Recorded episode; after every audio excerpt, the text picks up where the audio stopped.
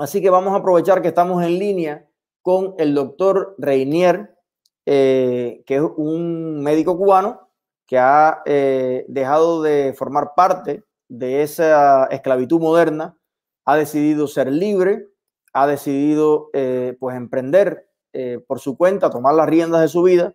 Y evidentemente, como pasa en estos casos, pues la misión cubana en Venezuela, los agentes de Cuba en Venezuela, me imagino que le tienen un cerco enorme. Y lo más importante es que Reinier ha denunciado cómo son los mecanismos, lo que sucede realmente con las misiones médicas cubanas. Así que es un placer recibirlo en nuestro programa y poder darle voz para que todos ustedes que nos están mirando puedan escuchar esta historia de primera mano y acompañar hasta por su propia seguridad a el doctor Reinier. Bienvenido, maestro.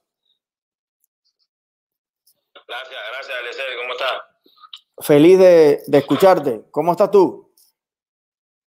No, todo bien. De salud me siento bien.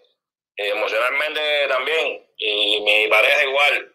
Aquí estamos, tú sabes, emprendiendo este, esta, esta génesis de esta lucha que es bien larga. Ok, bueno, cuéntanos un poco. Eh, somos 2.200 personas conectadas aquí en vivo de todas partes del mundo y queremos conocer un poquito de tu historia, cómo comenzó todo esto, en qué situación te encuentras y cómo te podemos ayudar nosotros. hermano, me llamo Reinier Soria Esteves, soy cubano, médico, especialista en medicina general integral con diplomado en terapia intensiva en genética clínica de la provincia de Santiago Espíritu, en nuestra isla. Me encontraba en estos momentos en la misión médica aquí en Venezuela de la cual decidimos yo y mi novia aceptar y denunciar por ya nos decidimos a denunciar después de tantos años de, ser sometidos a todo este tipo de, actuales de los jefes de las misiones médicas, denunciarlos a uno por uno, nombre por nombre, aún sabiendo todo lo que puede venirse encima de nosotros. Pero bueno, estamos preparados para eso y, trataremos de enfrentarlo con la mayor valentía posible. Bueno, cuéntanos entonces un poco eh, por qué eh, decides eh, terminar con esta relación con la dictadura, qué pasaba allí en, en la misión, digamos, cuáles son los elementos que te hacen tomar esta decisión. A ver, sería una historia muy larga, vamos a tratar de, de, tomarnos el más corto tiempo posible para que las personas entiendan. En el caso mío, que llevo ya cuatro misiones internacionalistas, en el caso de mi pareja, era, era la primera vez que salía de Cuba. Eh, realmente yo tengo un acúmulo de sentimientos de hace mucho tiempo. No había tomado la decisión en otro momento porque realmente usted sabe, hay cuestiones que uno tiene que evaluar, ¿ve? como la familia sobre todo, lo más importante, lo más importante es la familia. Y sabíamos que en un momento determinado que tomáramos una determinación como esta iban a traer consecuencias graves. En el caso mío, eh, más adelante, cuando yo le explique algunos detalles, eh, voy a hacer, voy a aprovechar el programa suyo para que tenga la primicia a usted y el mundo de conocer algún elemento importante en esta historia, lo cual me hace diferente a mí de otro llamado desertor de estas misiones. Eh, muchos de, compañeros míos han desertado de muchas especialidades, pero a mí hay un detalle que me hace diferenciarme de los otros, y por eso la seguridad cubana eh, ha tomado interés en el asunto, ¿ves? Y trató de someterme, amedrentarme, amenazarme en el momento que tomé la determinación. Pero bueno, vamos a hablar de eso más adelante. Durante todos estos años, realmente yo no he compartido, precisamente por mi, mi, mi vocación y mi formación médica, nunca he compartido estos procederes, sobre todo el de falsificar documentos médicos legales, lo cual nunca se nos enseñó a nosotros en la carrera de medicina.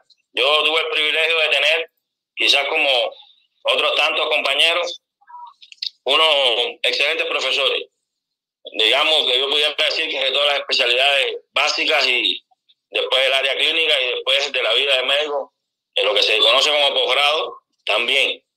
He sido privilegiado en ese sentido de tener muy buenos profesores y nunca nadie me enseñó que los documentos médicos legales había que falsificarlos. Eh, yo quería entender en algún momento cuál era el fin de esto, ¿eh?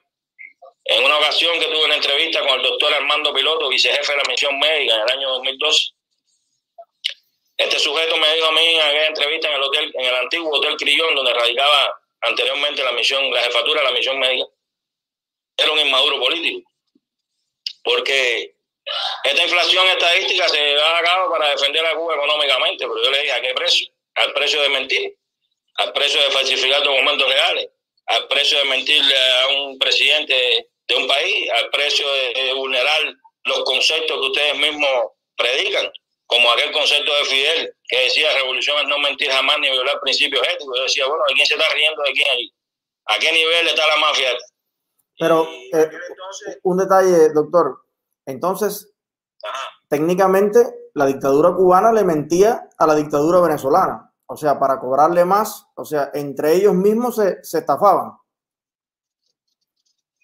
Bueno, realmente cuando uno se pone a analizar y a profundizar en los temas estos estadísticos, que fueron desastrosos aquí, aparte era de carácter obligatorio. Aquel que no lo hiciera, lo saben 60 mil médicos que me están escuchando, quizás en este momento 2.500 personas, pero eh, eh, ese, ese, va a ser eco en la voz de 60 mil médicos o, gobernantes en general de otros perfiles que hemos estado aquí, a todos los niveles aquí se falsificaba estadística, con el fin de cobrar claramente, porque al mayor, al mayor nivel estadístico de asistencia médica se cobraba más dinero a, Venezuela. Esa es la realidad. Y eso era obligatorio. Obligatorio en las hojas de cargo de consulta, en, de consulta externa. Obligatorio en los ingresos hospitalarios en la sala de terapia intensiva obligatorio los ingresos hospitalarios en la sala de hospitalización, obligatorio para el podólogo reportar pie diabético, aunque no hubiera pie diabético, eh, obligatorio para el de suma reportar 700 hemoglobinas cuando en realidad hizo 300, eh, para el óptico, que tenía que reportar no sé cuántas entregas de vuelo, no sé cuántas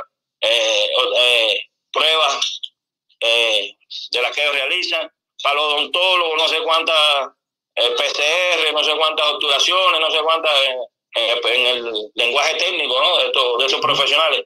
Y eso era una realidad. Lo que pasa es que nadie tenía el valor de enfrentarse a ella. En aquel momento, en el 2011, yo tuve por lo menos el valor de decir que no lo iba a hacer. Es decir, que a mí nadie me podía enajenar ni obligar a hacer algo que iba en contra de mis principios como médico. Y eso me trajo al traste con toda una gama de, de amenazas y situaciones que dieron al traste al final con una revocación de la misión médica. Esa, esa, es, la, esa es la, la cuestión especial que, que, te sucedió. No, esa, eso fue, te estoy haciendo un recuento, eso fue en, en, la primera misión, en el 2011, estaba Anzuati, donde, eh, donde se puede precisar que el jefe coordinador de mi centro de diagnóstico integral es el actual jefe de asistencia médica nacional, hoy en el 2020, aquí se llama doctor Misael Arias, de la provincia de Granma, municipio de Medialuna. Sí, es, importante que quede registrado esto con, con, nombre y apellido de los responsables de este tipo de, de cuestiones. Bueno, y, de ahí para adelante entonces, ¿cómo siguió todo? No, eh, todo comportándose de la misma manera.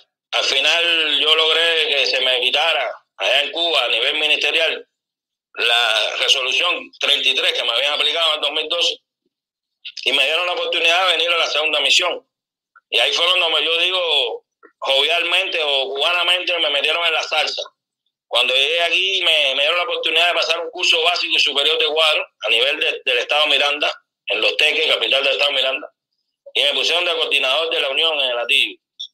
Parece que para que viera de cerca cómo era el procedimiento real que se hacía y la retroalimentación de toda esta falsificación de documentos médicos reales. Vaya, para, para, que, para, para que no siguiera siendo un inmaduro político, para que, para que madurara.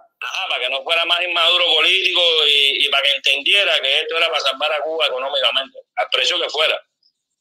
Y así me hicieron hasta actuar de una manera incorrecta en algún momento contra un cooperante que, que valga la redundancia, en algún momento tendré la oportunidad, quiero que sea en vivo en la televisión, de pedirle disculpas, creo que él está en Estados Unidos, y por la incitación de un agente de la seguridad del Estado, se actuó en mi posición de coordinador en contra de este muchacho y eso le hizo cambiar la vida a él. Una vez le pedí disculpas por las redes y bueno, realmente pues, sí, me contestó mal, me hizo un captura, lo puso en un grupo de médicos que están en Estados Unidos y eso, eso me ha tenido muchos años dolido, ¿ves? Y no se me olvida, no se me va de la mente ese muchacho.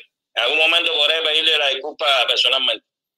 Bueno, de verdad que aprecio mucho eh, que, con, toda honestidad digas esto, porque no todo el mundo se atreve a, digamos, hacer las historias como son, no solamente cuando se ha actuado en contra de uno, sino cuando uno también ha sido parte eh, de, este tipo de procederes, ¿no? Así que desde ya te agradezco esa honestidad y esa sinceridad y sé que esa lucha que estás librando, que denunciando lo que está pasando además con conocimiento de causa, eh, este propio muchacho te lo va a agradecer por Cuba, por el futuro y siempre el bien que hagas va a ser más que, algún mal que, pudiste haber hecho. Así que gracias por eso.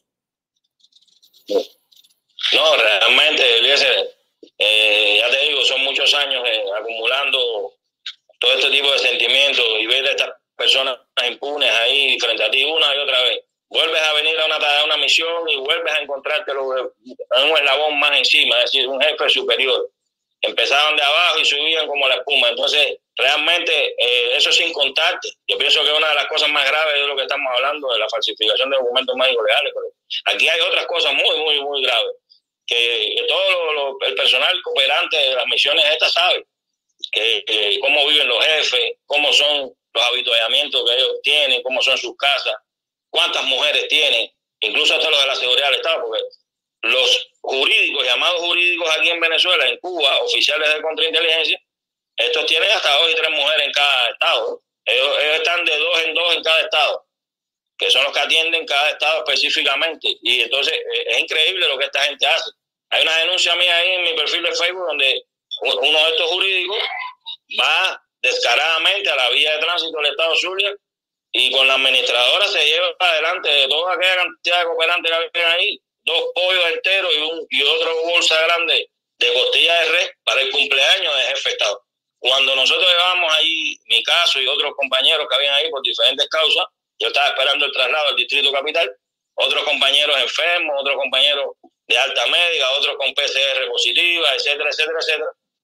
Llevábamos 21 días, hermano, con agua, eh, agua de sopa, porque eso no era sopa, una sopa blanca y arroz así, 21 días. Y entonces, que, esta gente así delante de todos nosotros, impunemente hagan estas cosas, saquen del almacén cuando decían continuamente que en el almacén no había cárnico y saquen para el cumpleaños, creo que fue el 22 de agosto el cumpleaños del doctor Paz de la provincia de Ciudad Ávila. Creo que hasta, fue hasta dirigente del gobierno de Ciudad Ávila. Dejó de dirigir en salud y pasó al gobierno de Ciudad Ávila. Un, un, un, real, un real descarado de la vida y de todo, y, nada, y ahí están, y van a seguir impunes ahí. No, pero qué bueno, qué bueno que eh, eh, se, está, se, está, cerrando el, el, cerco. Hay cada vez eh, más países que incluso se han negado a recibir este tipo de, de, de convenio, este tipo de mafia. acá en los Estados Unidos hay un proyecto de ley para volver a activar el parol especial para los médicos, eso anda caminando. Eh, y, bueno, cada vez hay más doctores, así como tú, que están poniendo en blanco y negro la, la realidad. Hay una denuncia en La Haya por, eh, por esclavitud del siglo XXI.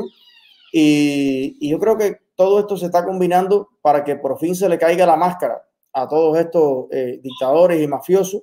Y, y, creo que no les espera realmente un, un gran futuro a todos estos que, como bien tú dices, mientras el pueblo de Cuba el pueblo de Venezuela y los trabajadores y hasta los médicos no tienen ni qué comer, ellos están lucrando, eso sí, eh, a favor, o sea, eh, a costa del sufrimiento de todos eh, los, cubanos y los venezolanos.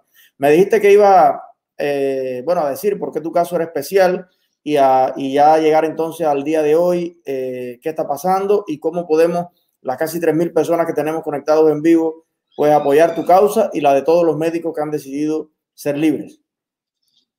Sí, en este momento, en esta misión, a ver, eh, ocurrieron muchas cosas. Dentro de ella, mi, traslado al, Distrito Capital sin boleta de traslado y cuando llegué aquí por, a mis espaldas habían llamado y me habían dicho que me pasaran al Delta Macuro, al Amazonas, una zona de difícil acceso. Yo venía ya de, una zona fronteriza donde habíamos enfrentado el COVID-19 ahí y, y, realmente al llegar aquí fue, esto fue un desastre. La represalia, personas eh, agrediendo mi integridad moral de, eh, a través de, mi novia que se acercó a la jefa de Barrio Dentro 2, doctora Yaira Santana Pérez, para solicitarle que nos acercara un poco para estar juntos, aunque fuéramos de perfiles iguales, eh, médicos intensivistas, que no podíamos estar juntos en el mismo centro de diagnóstico integral, que nos acercara un poco para estar juntos.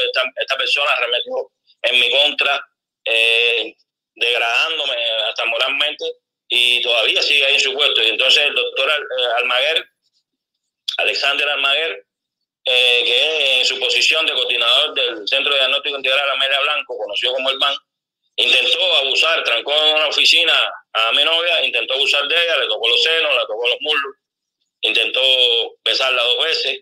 Bueno, hasta que se pudo escapar, eh, mi novia hizo la denuncia frente a los directivos del Distrito Capital, doctor Erin Méndez, el doctor Oraldo, jefe de comisión disciplinaria del Distrito Capital, en conocimiento del doctor Julio César, que este se le dice doctor, puede ser doctor en leyes porque es mayor del Ministerio del Interior en Cuba, es jefe de todas las misiones aquí en Venezuela. Y se hizo la denuncia por petición de este mismo, que trajeran a la doctora, que hicieran la denuncia, porque eso no se podía permitir. Y hasta los días de hoy ese hombre está con la bata blanca puesta ahí en su puesto de trabajo, después de acosar sexualmente a, mi pareja. Sí, que, en este caso tú dices tu pareja, porque es tu pareja, pero estamos hablando de, primero, una mujer cubana, una, una, una doctora también, una persona que sea tu pareja o no, eh, merece todo el respeto a su dignidad, a su integridad, a, su trabajo. No, claro, y como casos como este hay muchos. Incluso te pudiera mencionar, hace unos días contactó conmigo, quizás están viendo en mí, no sé, yo no pretendo tener liderazgo, yo solamente estoy diciendo lo que siente mi corazón, pero en las redes sociales alguien me, contactó hace unos días, es una muchacha podóloga cubana de la provincia de Ciudad Ávila, que eh, decidió desertar sin conocer a nadie aquí, sin, sin nada, sin, sin tener recursos, sin nada, lleva desde el mes de enero escondida en una parte de Venezuela, porque se encontraba aquí en el Distrito Capital, en la villa de Ciudad Caribia, y el responsable, el administrador de la villa, conocido por Willy, intentó dejarla, abusar de ella, querer acostarse con ella obligatoriamente, y ella decidió desertar. En estos momentos se encuentra libre albedrío aquí en Venezuela, contactó conmigo para que ver en lo que yo podía ayudarla, y bueno, dentro de los pocos recursos que tengo, trataré de ayudarla. Yo me puse en contacto con ella, trataré de ayudarla. Lamentablemente ella anda hasta sin pasaporte, este Willis le quitó el pasaporte.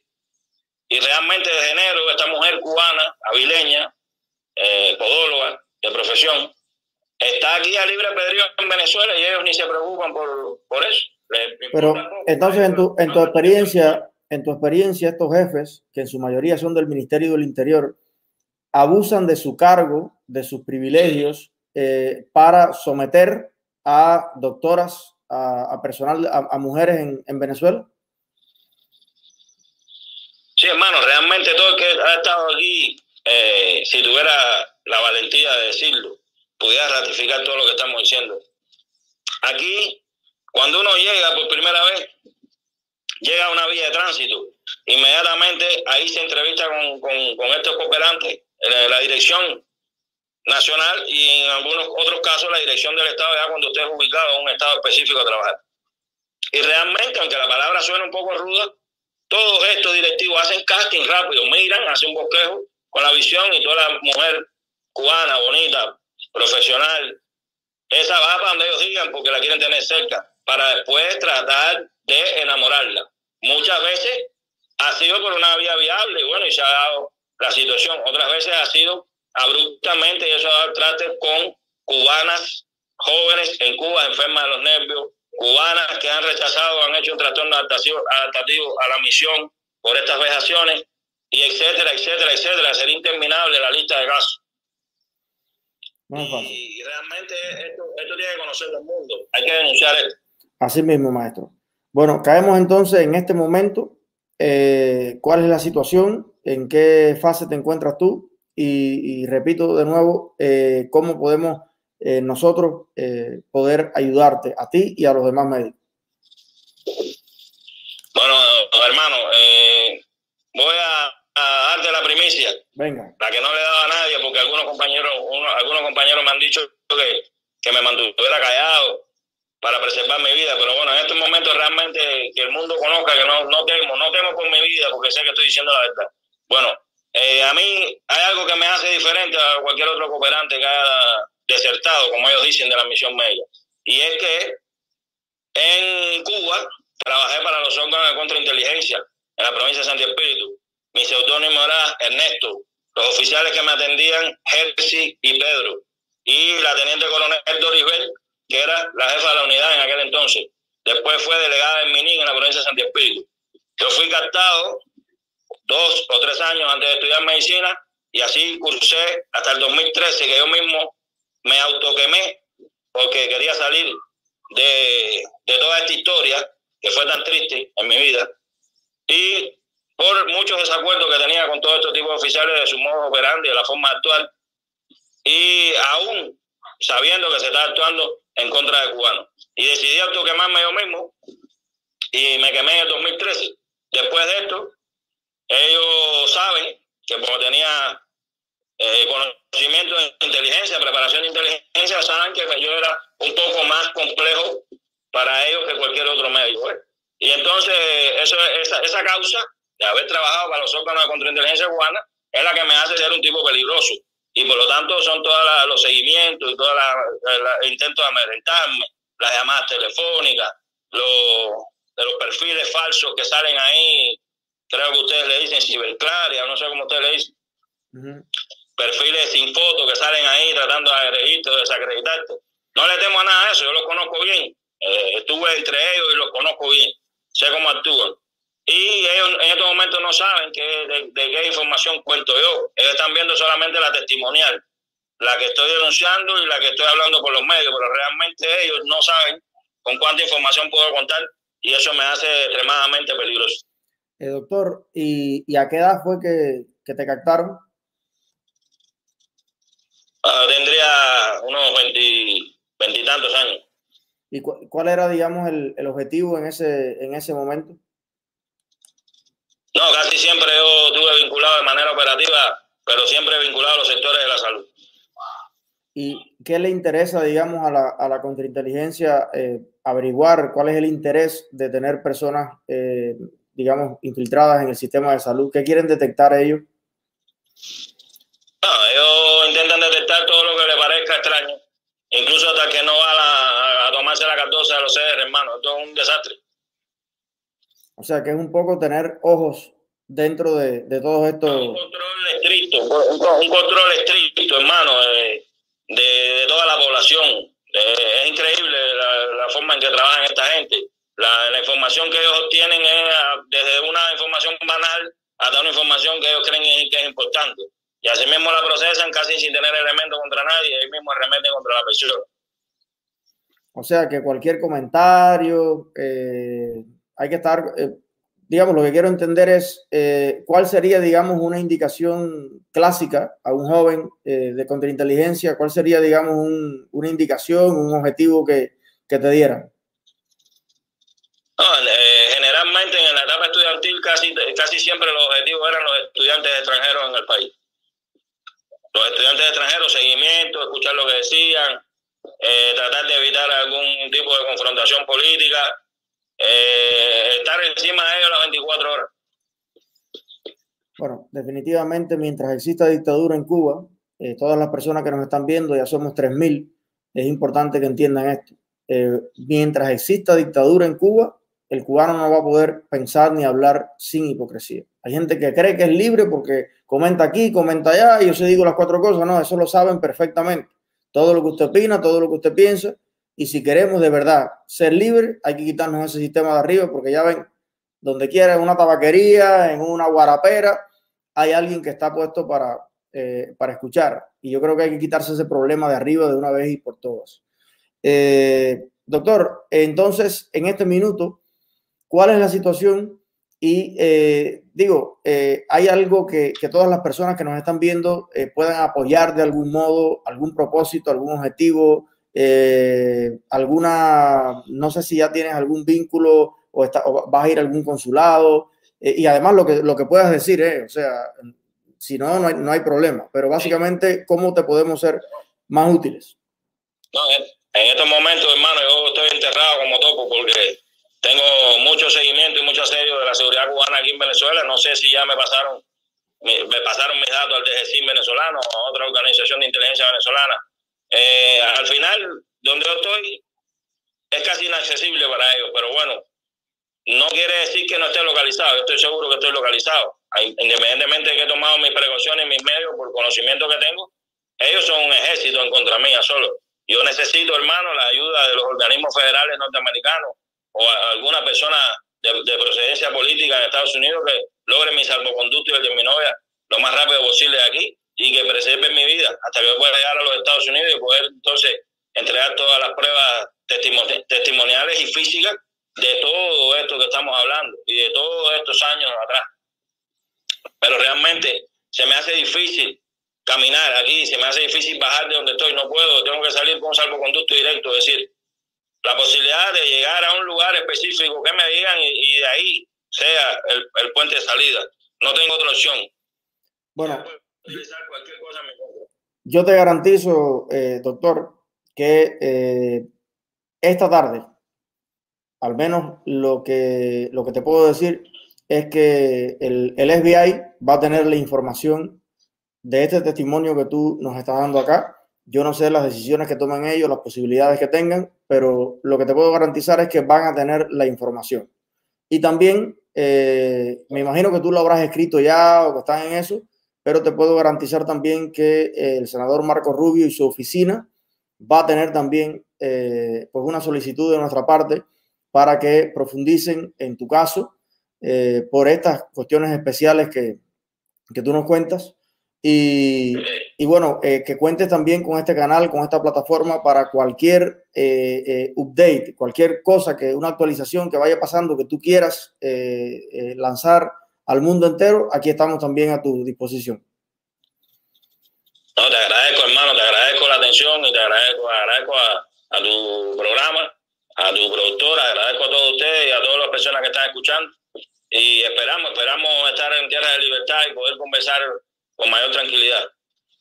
Bueno, muchísimas gracias, eh, doctor. Eh, mucha suerte, eh, que Dios los acompañe. Cuídense mucho, mucho, mucho, mucho. Yo sé que está de más decírtelo a ti especialmente, pero bueno, tengan mucha fe que todavía están muy jóvenes ustedes y, y estoy seguro que van a tener una vida próspera y libre en algún lugar seguro del mundo y ojalá que muy pronto pueda ser incluso eh, en nuestra propia isla. Así que un abrazo grande y aquí nos tienes, ¿ok? Otro abrazo, otro, abrazo para ustedes. Cuídense mucho, cuídense mucho. Bueno, impresionante este testimonio. Yo creo que esto es, esto no es excepcional, esto es más bien el reflejo de todo un mundo oscuro que sucede tras bambalinas que no lo cubren las noticias, que no lo ven los cubanos en el noticiero. Los cubanos lo que ven es los doctores con la bandera, el recibimiento, que llegaron, que se van, pero ustedes no se imaginan, cubanos que me ven desde Cuba, todo lo que pasa un médico, una doctora que está de misión, todos los riesgos que asume, todos los chantajes a los que son sometidos, todas las presiones, todas las mentiras, todos los engaños, incluso los, eh, los delitos que los hacen cometer, como estas falsificaciones de documentos, para inflar los números, para inflar las cifras. Y fíjate que alguien puede pensar, cuando dicen, bueno, pero para que vaya más dinero para Cuba, tú dices, bueno, para que haya más carreteras, para que haya más iluminarias, para que haya mejores escuelas, para que haya... Pero eh, no solamente es triste que se obligue a nuestros médicos a mentir por tal de eh, ingresar más dinero, sino que todo ese dinero que entra no se refleja en ninguna esfera de la vida social, económica de nuestro país. No se refleja en el plato de comida. Cada día vivimos en un país más injusto, donde los que estamos fuera tenemos que asumir más carga sobre nuestros hombros, porque los que están dentro cada vez están más pobres, más desposeídos, hay más diferencias sociales y es más difícil que una persona pueda dignamente, con su salario, poder vivir dentro de Cuba. Así que no solamente se les obliga a hacer esto, sino que se les obliga por gusto, porque los únicos que prosperan son precisamente los dirigentes, los eh, altos militares, los altos mandos, y el pueblo de a pie se está literalmente muriendo de hambre.